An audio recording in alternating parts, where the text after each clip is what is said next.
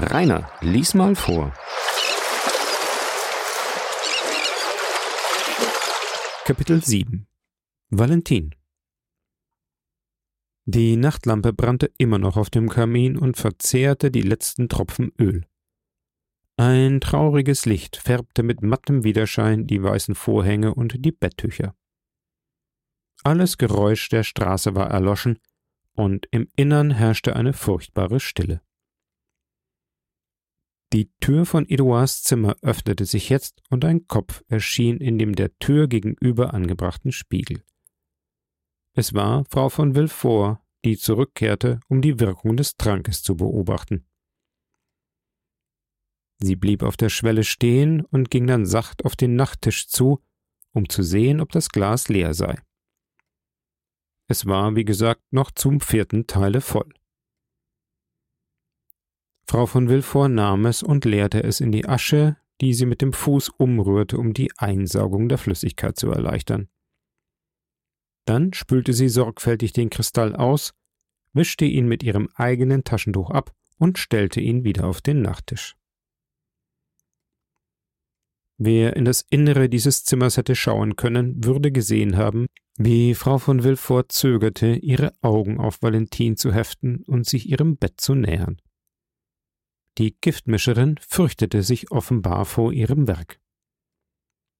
Endlich fasste sie Mut, schob den Vorhang beiseite, stützte sich auf das Kopfkissen und neigte sich über Valentin. Valentin atmete nicht mehr.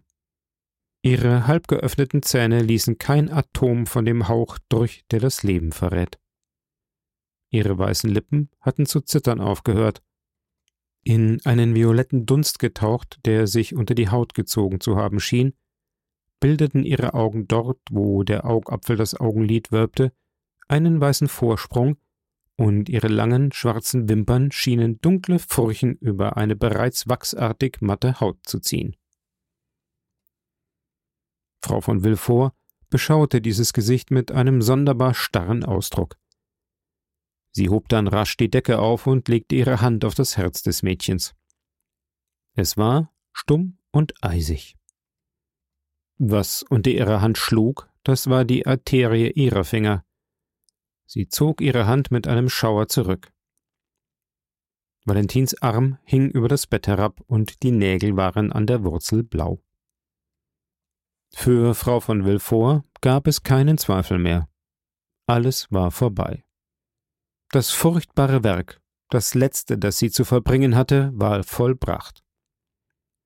Die Giftmischerin hatte nichts mehr in diesem Zimmer zu tun.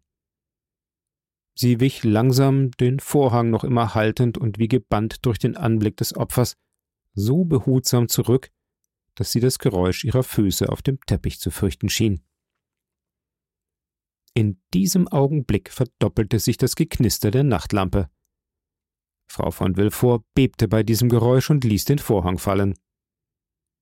Dann erlosch die Lampe und das Zimmer versank in eine furchtbare Dunkelheit. In dieser Dunkelheit erwachte die Pendeluhr und schlug halb vier. Erschrocken über diese aufeinanderfolgenden Geräusche erreichte die Giftmischerin tappend die Tür und kehrte, den Angstschweiß auf der Stirn, in ihr Zimmer zurück. Die Dunkelheit dauerte noch zwei Stunden. Allmählich drang ein bleicher Tag durch die Zwischenräume der Läden, und das Licht wurde nach und nach stärker und gab den Gegenständen und Körpern Farbe und Form zurück. Jetzt hörte man das Husten der Krankenwärterin auf der Treppe, und diese Frau trat, eine Tasse in der Hand, ein. Sie hielt Valentin noch für schlafend und sagte Gut, sie hat getrunken. Das Glas ist zu zwei Dritteln leer. Dann ging sie an den Kamin, zündete Feuer an, setzte sich in ihren Lehnstuhl und benutzte, obgleich sie erst aus ihrem Bett kam, Valentins Schlaf, um selbst noch einige Augenblick zu schlummern. Die Pendeluhr erweckte die Wärterin, als sie acht Uhr schlug. Erstaunt über den hartnäckigen Schlaf, in dem Valentin verharrte, erschrocken über den aus dem Bett hängenden Arm, ging sie näher und bemerkte erst jetzt die kalten Lippen und die eisige Brust. Sie wollte den Arm zum Körper heraufziehen. Doch mit jener furchtbaren Steifheit, die für eine Wärterin keinen Zweifel übrig ließ, widerstand der Arm. Sie stieß einen furchtbaren Schrei aus, lief an die Tür und rief Zu Hilfe. Zu Hilfe. Wie zu Hilfe, zu Hilfe. Entgegnete unten an der Treppe Herrn Davrinis Stimme. Es war die Stunde, zu der der Doktor gewöhnlich kam. Wie zu Hilfe? rief Herr von Villefort aus seinem Kabinett stürzend. Doktor, haben Sie nicht um Hilfe rufen hören? Ja, ja, gehen Sie rasch hinauf, es ist bei Valentin, antwortete Davrini. Doch ehe der Arzt und der Vater hinaufkamen, waren die Diener, welche sich in den Zimmern und Gängen befanden, bei Valentin eingetreten, und als sie diese bleich und unbeweglich auf ihrem Bett sahen, hoben sie die Hände zum Himmel empor und wankten wie vom Schwindel erfasst. Ruft Frau von Villefort! Weckt Frau von Villefort! schrie der Staatsanwalt vor der Tür des Zimmers, in das er, wie es schien, nicht einzutreten wagte. Doch statt zu antworten, schauten die Diener Herrn Davrini an, der auf Valentin zugelaufen war und sie in seinen Armen aufhob. Ach, diese, murmelte er und ließ sie zurückfallen.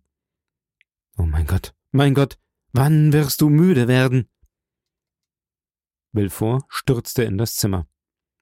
Was sagen Sie? rief er die Hände zum Himmel emporstreckend. Doktor, Doktor! Ich sage, dass Valentin tot ist, antwortete Davrini mit feierlichem und in seiner Feierlichkeit schrecklichem Ton. Herr von Villefort sank zusammen, wie wenn seine Beine gebrochen wären, und fiel mit dem Kopf auf das Bett seiner Tochter. Bei den Worten des Doktors, bei dem Geschrei des Vaters entflohen die Diener voll Schrecken und unter dumpfen Verwünschungen. Man hörte auf den Treppen und in den Gängen hastige Tritte. Dann war alles vorbei. Der Lärm verklang. Von dem ersten bis zum letzten hatten sie das verfluchte Haus verlassen. In diesem Augenblick hob Frau von Villefort, den Arm halb in ihrem Morgengewand gehüllt, den Türvorhang auf. Einen Augenblick blieb sie auf der Schwelle, scheinbar die Anwesenden befragend und ein paar widerwillige Tränen zu Hilfe rufend. Plötzlich machte sie, die Arme gegen den Nachttisch ausstreckend, einen Schritt oder vielmehr einen Sprung vorwärts. Sie hatte gesehen, wie sich Davrini neugierig über diesen Tisch beugte und das Glas nahm, von dem sie gewiss wusste, dass sie den Inhalt in die Asche geschüttet hatte hätte sich das Gespenst des Opfers vor der Giftmischerin erhoben, es hätte keine solche Wirkung auf sie hervorbringen können. Hatte sie nicht den Rest des Trankes vorsichtig ausgeschüttet? Es muss ein Wunder sein, das Gott ohne Zweifel getan, damit eine Spur des Verbrechens zurückbleibe. Während Frau von Villefort unbeweglich wie eine Bildsäule des Schreckens dastand, während Villefort den Kopf in den Tüchern des Sterbebettes bergend, nichts von dem sah, was um ihn herum vorging, näherte sich Davrini dem Fenster, um den Inhalt des Glases zu prüfen, und kostete einen Tropfen, den er mit dem Ende des Fingers nahm. Ah, murmelte er, das ist nicht mehr Bruzin. Wir wollen sehen, was es ist. Dann lief er nach einem Schrank im Zimmer, den man in eine Apotheke verwandelt hatte, zog ein Fläschchen mit Salpetersäure hervor und ließ ein paar Tropfen in das Milchweiß der Flüssigkeit fallen, die sich alsbald blutrot färbte. Aha, machte Navrini, indem sich mit dem Schrecken des die entsetzliche Wahrheit erkennenden Richters die Genugtuung des Gelehrten, dem sich ein Problem entschleiert, mischte. Frau von Villefort drehte sich einen Augenblick um sich selbst Ihre Augen schleuderten Flammen, dann wurden sie trübe.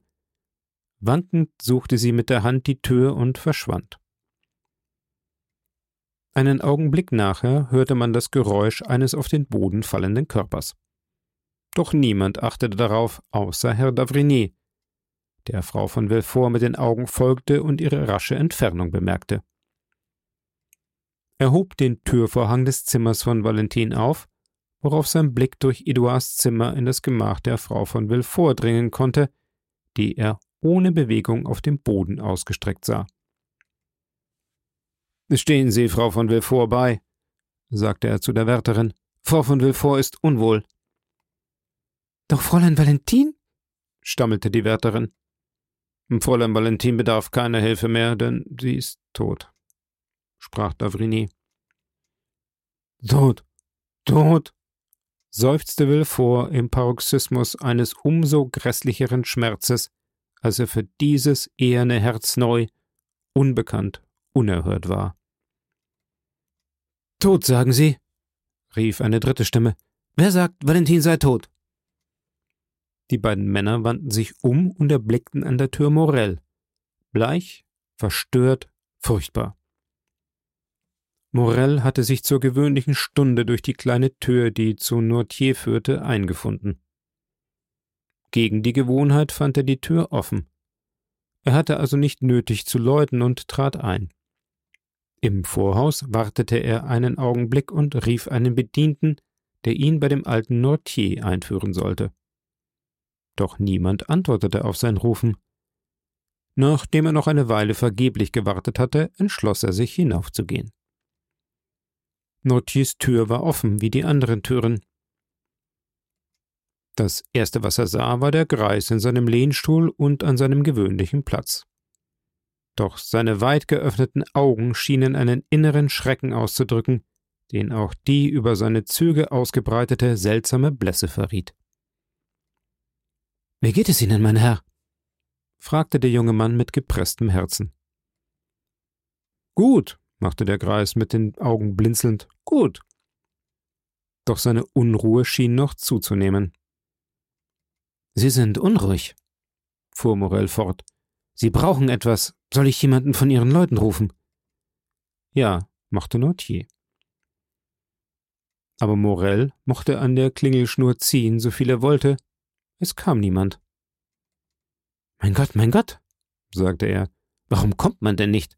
Ist jemand krank im Haus? Nortiers Augen schienen bei diesen Worten nahe daran, aus ihrer Höhle hervorzuspringen. Aber was haben Sie denn? fuhr Morell fort. Sie erschrecken mich. Valentin, Valentin! Ja, ja, machte der Greis.